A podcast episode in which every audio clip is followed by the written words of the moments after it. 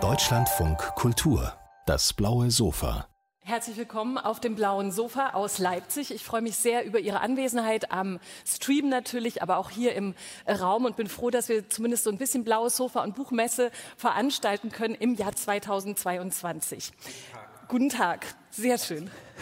Das ist Reinhard Grebe. Dann machen wir die Vorstellung zuerst auf dem blauen Sofa. Jetzt neben mir sitzt Reinhard Grebe. Herzlich willkommen. Schön, dass Sie da sind. Guten Tag. So. Hatte noch so eine Anmoderation vorbereitet. Die wir haben jetzt. keine Zeit. Doch, doch, dafür ja. schon, weil ich wollte folgende äh, Beobachtung schildern, ja. dass eigentlich ja klar war, dass wenn Reinhard Grebe eine Autobiografie schreibt, die wahrscheinlich nicht als seitenlange Textwüste Times New Roman auf langweiligem Papier daherkommt, sondern dass es irgendwie anders aussehen muss. Und dieses Buch Rheinland, Grapefruit, mein Leben von Reinhard Grebe ist eine Autobiografie und ist eigentlich eher, ich würde es beschreiben als eine Art, also fast wie so ein Ausstellungskatalog, als könnte man so durch ihr künstlerisches Schaffen durchblättern. Es gibt viele Erinnerungen, es gibt Warum? Illustrationen. Bilder, ja. Genau, es gibt viele Bilder, es gibt irgendwie persönliche Dokumente, es gibt tolle Illustrationen von Kriegel Fahner, der hier auch ganz vorne mhm. direkt auf dem Titel draufsteht und äh, Wortspielereien, große Schrift, kleine Schrift. Also man guckt tatsächlich wie, ein, ich würde fast sagen, vielleicht auch ein bisschen so ein Coffee Table Book. Also man schaut es einfach gerne an und hat aber darin auch sehr, sehr viel Leben drin. So, mhm. das wollte ich mal vorab schicken, dass es nicht einfach nur. Was war die Frage jetzt? Noch keine. Ach so. Es ist immer noch die Einleitung. Aber die Frage kommt jetzt. Reinhard Grebe. Normalerweise hätte ich auch sagen müssen, Reinhard Grebe in Klammern Brandenburg. Das bemängeln Sie auch in Ihrer Biografie, dass die Leute meistens sofort Brandenburg mit Ihnen in Verbindung bringen. Und nicht nur in diesem Titel schauen Sie ja relativ präzise auf die Menschen und auf die Gesellschaft. Wie ist es denn, wenn man sich dann mit sich selbst beschäftigt als Reinhard Grebe? Waren Sie denn gnädig mit sich oder auch mit diesem Reinhard Grebe Zynismus an mancher Stelle? Zynismus weiß ich gar nicht. Also was gnädig, man wird vielleicht ein bisschen, ähm, man schaut so auf, auf, mich drauf, ich muss ja mich als erfinden. Genau, aber was haben Sie denn für ein, also ich meine, das meint ja mit diesem, hm. äh, wenn man auf, eine, auf Bundesländer schaut oder auf Situationen in der Gesellschaft, die Sie sonst so beschreiben, da gibt es ja dann trotzdem eine Art von Distanz, die man einnimmt. Aber wenn man sich mit sich selbst beschäftigt, ist das wahrscheinlich ein bisschen Nicht anders, ganz ne? so, das stimmt schon, ja, aber ich musste mich immer von mir weghalten, dass, dass man sich dann schreiben kann. Ja. Hm. Es würde für den Anfang vielleicht so eine, oder es gab eine Frage, die ich eigentlich an den Anfang gestellt hatte, wo ich dann dachte, ach, ich weiß nicht, ob mir das Spaß macht, so anzufangen. Sie haben dieses Buch in der Reha geschrieben. Es gibt eine Krankheit, über die Sie auch erzählen in diesem Buch, die Ihnen immer wieder äh, Schlaganfälle beschert. Das heißt, dieses Buch ist einerseits natürlich die Autobiografie, gleichzeitig aber auch eine Auseinandersetzung eben mit diesem Zustand. Mhm. Ähm, ganz am Anfang steht, ich schwöre, dass ich morgen am Donnerstag, den 18. Februar 2021 mit dem Leben anfange.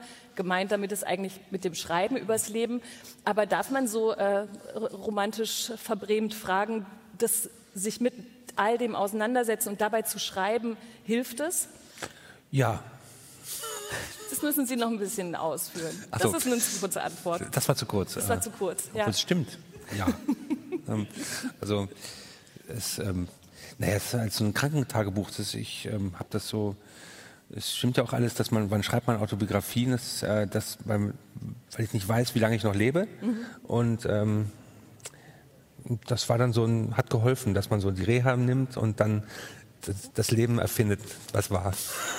Ja, man muss aber auch eben der Bauern entscheiden, was das Leben war, ne? Also wie man, ja, man kuratiert. Das ist die, die, Hauptaufgabe, war, was erzähle ich nicht. Mhm. Mhm. Ja, zum Beispiel, gab, es gibt ein schönes Moment, wo Sie so sich selber fragen, jetzt erzähl, erzählen Sie gerade über, ihre, über Ihr Leben in Berlin und natürlich auch Geschichten, die man vielleicht auch kennt, wie das damals war, als die Wohnungen noch billig waren und man konnte ganz viel saufen und man war ein bisschen arm, aber auch ein bisschen Künstler.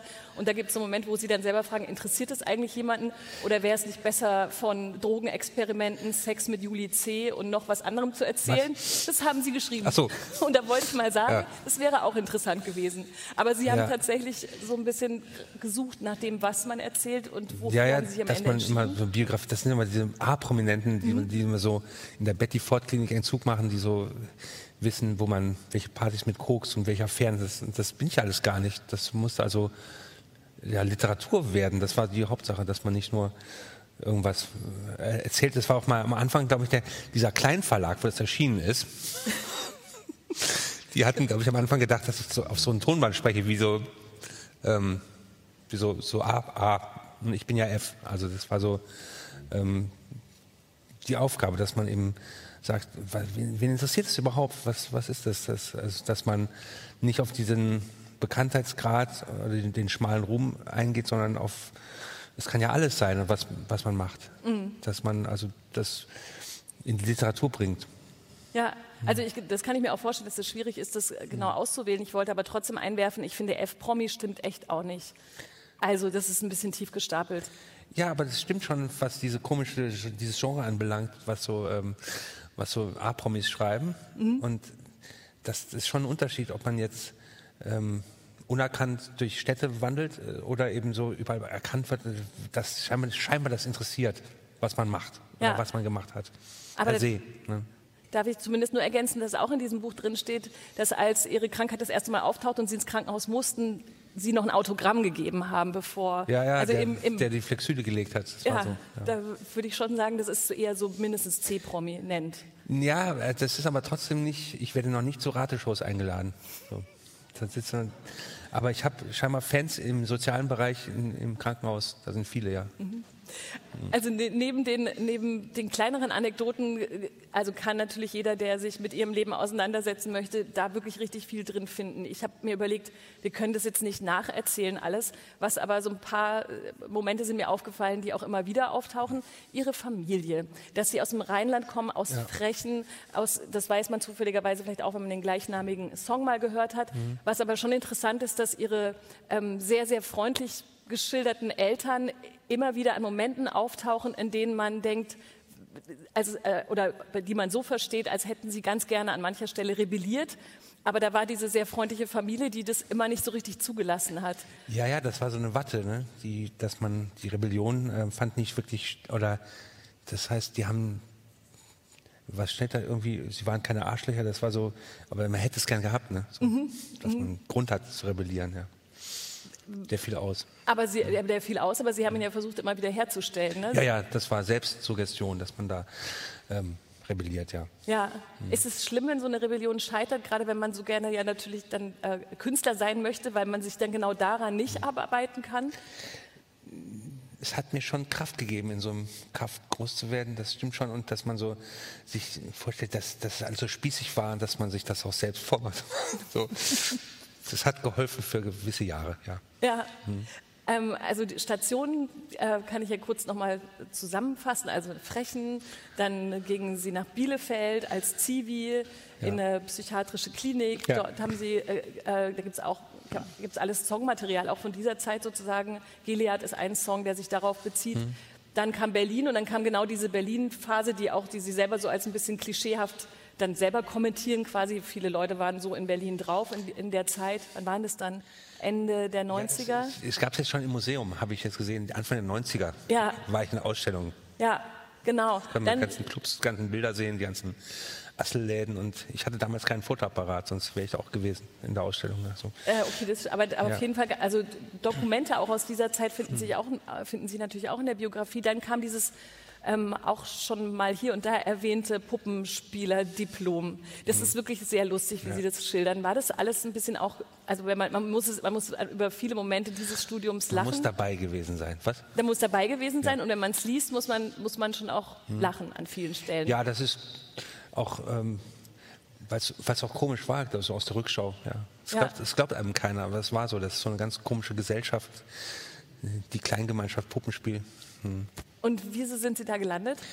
Zufall, das war, ich, ich, ähm, ich hatte Russischstudium, darf man das noch sagen? Ich habe Russisch studiert und habe dann aber die Uni verlassen und ähm, war planlos und wollte irgendwas mit Kunst, irgendwas mit Kunst machen, irgendwie so und habe so gesucht und dann kam jemand vorbei und hat so einen Zettel hergeholt mit dem Studienfach Puppenspiel und ich konnte es selber nicht glauben, dass es sowas gibt, so eine Hochschule, die so Handpuppen lehrt. Und dann habe ich mich da beworben, aber ohne Puppen und wurde angenommen. So kam das. Mhm. Genauso. Und dann waren Sie plötzlich Diplompuppenspieler ja. eines Tages. Ja, Dippelpupp. Ja. Da waren die Eltern übrigens, da kamen die ähm, Eltern auch nochmal ins Spiel. Ne? Da schildern Sie so einen Moment in, in Genf. Hatten Sie einen, äh, hatten ja, meine Eltern wussten gar nicht, was ich studiere. Ich hatte den Kontakt abgebrochen und ähm, hatte dann irgendwann gesagt, nach Jahren, ich, ach so, wir spielen übrigens im Ausland, also in Genf, wir hatten so ein Gastspiel.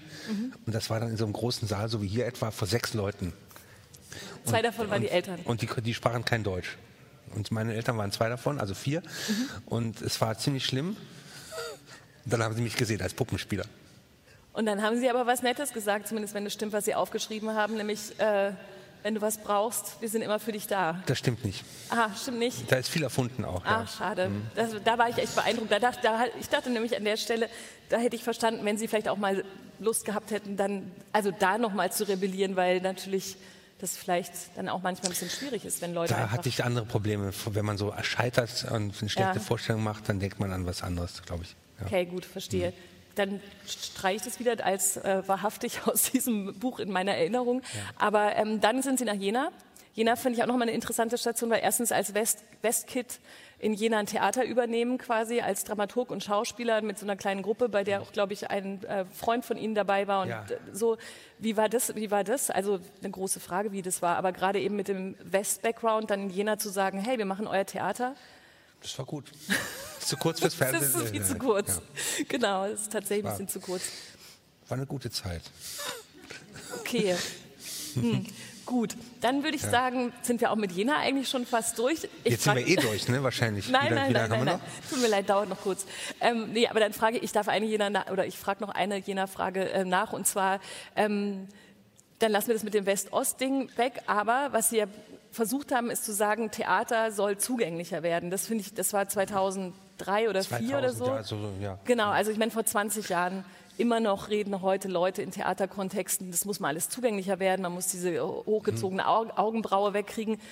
Äh, wie hat, hat das denn damals funktioniert, genau diesen Plan umzusetzen und zu sagen, hey, kommt mal alle ins Theater, wir machen hier nicht nur was für die Elite? Nee, ja, ich, ich glaube, wir waren ganz gut. Ja. Ist auch wieder zu kurz die Antwort. Also wir haben, ist schon okay. wir haben Jetzt sind die Fragen ja auch einfach total doof.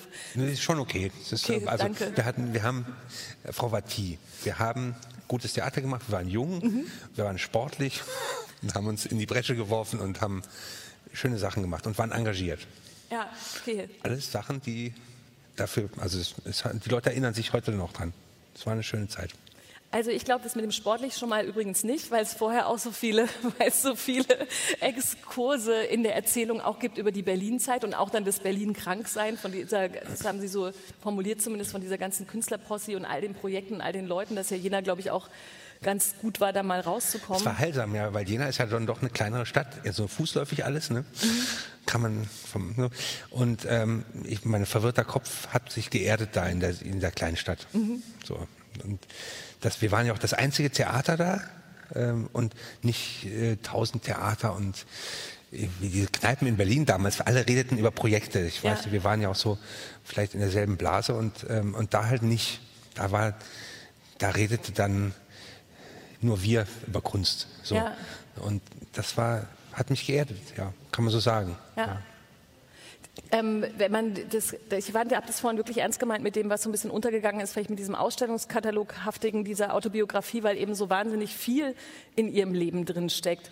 Also sie Schauspieler, Dramaturg, Musiker, sie können Keramiktassen herstellen, die hinterher, sie sind Töpfer, die hinterher in Japan ausgestellt Ja. wurden. Es gibt viele Dokumente all ihrer Reisen um die Welt Mhm. im Rahmen von so äh, äh, ähm, Goethe-Institut äh, Partnerschaften. Sie haben das deutsche Liedgut in der Welt verbreitet. Da gab es einen schönen Das Zeitungsausschnitt. stimmt aber, das stimmt tatsächlich, ja. Ah, sehr gut. Mhm. Erzählen Sie ruhig mehr davon. Mehr. Ich habe ähm, ich hab in mehreren Ländern so ähm, Thailand, was weiß ich, wo war ich? In Afrika, in der Elfmannsküste war ich. Da habe ich so das deutsche Liedgut verbreitet und habe dann da Brandenburg gesungen, was Ist das so ein erstaunlich war. deutsches Lied, Gut Brandenburg? Ja, ist so ein Volkslied auch, ja. Äh, und habe dann so das gemischt mit der Kultur vor Ort, mit den Liedern von da. Und das waren schöne, schöne Erlebnisse. waren so, ähm, wir hatten da so Shows gehabt unter freiem Himmel und oder äh, ja, das war, das waren so schöne Kulturaustauschgelegenheiten. Ja. Ja. Sie haben auch schön geschrieben, dass schön geschrieben. Wie klingt das denn? Das stimmt, es, das stimmt. Ich, Sie haben es schön geschrieben. Ja. Ich fand aber wirklich sehr treffend Das stimmt, ich formuliert. bin Schriftsteller übrigens. Ja, genau, ja. ich weiß. Das habe ich das noch gar nicht Ja. erwähnt. Genau. Schweres es, Wort. Es gibt ja auch ein Schriftsteller. Buch deshalb, wegen dem Schriftsteller-Dasein. Aber ähm, dass viele von den Dingen, die ich gerade auch aufgezählt habe, dass sie viel nebenbei gemacht haben und dass es eben immer eine Das stimmt, gleichzeitig... Frau Vatti. Ja, bitte? Bei mir ist es so, da steht auch da drin. Ja, ja, das habe Ich ich mache auch. vieles nebenbei. Genau. Eigentlich alles. Ne, Das, Und das finde ich aber super. Das, Das- das, ist die Hauptsache. Es, es gibt nichts, das Zentrum gibt es kaum. Ja. Ja. Das finde ich, deswegen hat mir der Satz auch so gefallen, weil dieses, das nebenbei nicht einfach nur so ein Wort ist, sondern tatsächlich fast Nebenbei so und währenddessen. ne? Lebensmotto. Und Gleichzeitigkeit ist das andere Lebensmotto. Ja. Gleichzeitig passieren so viele Sachen. Das Leben ist gleichzeitig, aber das ist jetzt genau mit dieser ätzenden Krankheit be beendet, dieses gleichzeitig sein können. Was, wie, was macht Also, es oder- reduziert sich. Das reduziert mein sich. letzter Schlaganfall datiert aus dem Januar. Ich bin immer noch so ein bisschen daneben. Und ähm, es, man weiß es, ich muss eben noch, kann ich, hoffe ich, dass ich immer zurückkomme und dass es so, das sind nicht so, Schlaganfall hört sich immer so tödlich an oder so, es sind nur so kleine sind das immer, Mhm. die so, mich aber doch äh, schon fertig machen. Und ich immer so Reha und immer wieder, dieses Jahr schon wieder, genau wieder. Mhm. Und äh, da muss ich halt ähm, zurück. Und ich aber sonst ist es trügerisch, weil ich kann fast alles machen dann. Mhm. Insofern ähm, ähm, werde ich es wieder mal mir vornehmen, das zu reduzieren, aber es wird dann, es kommt, es kommt immer dazu, dass, dass sich das ausweitet automatisch. Ja. Und äh, bedeutet es aber, in, also die Gedanken, die Sie natürlich da auch schildern, die in der Reha kommen, also manches ist traurig, manches ist so genauso die, die perfekte Mischung zwischen Humor und Melancholie. Es gibt eine Szene, die Sie schildern, wo Sie äh, auf einen Steg auf so einen, oder zu dem, ich weiß nicht, war das ein See oder so, wo Sie See. rausgehen und kurz das durchspielen, was wäre, man würde das einfach jetzt halt alles einfach lassen. Im Buch fallen sie dann auch ins Wasser. Jetzt Ja. weiß ich natürlich nicht, ob das stimmt, oder Stimmt nicht. nicht, aber- Stimmt nicht. Aber die Szene ist natürlich eindrücklich, weil sie dann auch eben genauso klatschnass wieder irgendwie zurück in diese Reha ähm, müssen. Und Ja. Diese Momente aus, es ist einfach alles schlimm, aber gleichzeitig, man ist eben einfach auch nur ein Mensch, der versucht, damit klarzukommen und manchmal sogar in einem halb lächerlichen Moment halt wieder endet, wie immer. Und Ist, trocknet sein Geld auf, dem, und genau. auf der Heizung, ja, und Genau. macht weiter. Ja. und macht es dann wieder und, und äh, wiederholt sich das in diesen Reha-Erfahrungen, die Sie immer wieder machen oder ist es so eine, gibt es da so eine Basis, die Sie hier schildern und dann Das ist wiederum real, total Ja. real. So der Ablauf, diese Reha-Tage, das gibt's auch irgendwie, es gibt auch so, kann man kaufen, Reha-Tagebücher, wo man das da eintragen muss, Mhm. wo alles sch- schon vorher steht. Das sind immer so Kurse, die so eine halbe Stunde gehen. Mhm. So war es bei mir. Tausend Kurse, die Tanzen nach dem Schlaganfall heißen oder Standgang, wo man so einen Sandsack aufhat wegen Gleichgewicht und dann irgendwie äh, vor und zurück geht und steht und so. Das, das sind tausend große Aquafitness und so, so Sachen macht man da. und k- m- finden Sie das die meiste Zeit so lustig, wie ich Sie jetzt gerade erlebe? Ist, also letztes Jahr, da hat es mich nicht so getroffen, da, das fand ich ziemlich absurd oder da war ich noch fitter und hab's, bin so da durchgetanzt so ein bisschen durch die Reha. Und Da, da ist mal, die anderen, sind, denen geht's alles schlechter. Das sind harte Fälle, das- denen ist schon, denen Ja. geht's nicht gut, nee. Und ich, ich und diesmal war es schon wieder schli- schlimmer, jetzt war ich so ein Teil davon und war ganz froh, dass der Sandsack oben geblieben ist und dass ich durchs Wasser gehen konnte, ohne umzufallen. Also es war so, dann das zieht sich so nach unten.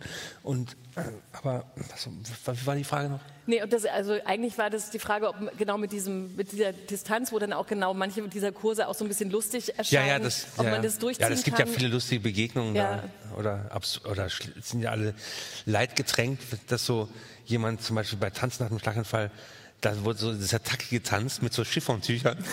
Und der hat geheult und der andere hat gelacht, weil er noch nie so in so einer Veranstaltung war, was, was das sollte. Ne? Und das, das sind ja alles, ähm, oder bei, dann war ich bei der Aqua Fitness, die Burkini-Frau, die umgekippt ist. Also das, was, ähm, was, man kommt da irgendwie, ins- das ist das schlimmste Leid von den ganzen. Alle haben Krückenständer neben sich und ähm, äh, tapern da so lang. Was, und dann, ich bin Teil davon und gehe da durch. Und ja, und was soll ich sagen? Es ist, das ist real life. So. Ja. D- Jetzt haben Sie das ja aufgeschrieben, äh, letzte Und kurze... es ist noch Leben. Also es ist ja, Ja, genau. ist ja die, die deutsche Rentenversicherung möchte ja, dass wir zurückkommen in den Beruf. Dafür gibt es ja diese Reha. Und, ähm, und die, Leute, die meisten scheinbar schaffen das auch. Ja. Ja. Ähm, das ist, ich habe gerade nur gedacht, dadurch, dass Sie diese Momente ja auch genauso, äh, so wie Sie sie jetzt erzählen, aber die eben auch da aufgeschrieben existieren, ist es ja irgendwie so scheinbar abgeschlossen, weil das eben eine Autobiografie ist. Das ist Ihr Leben.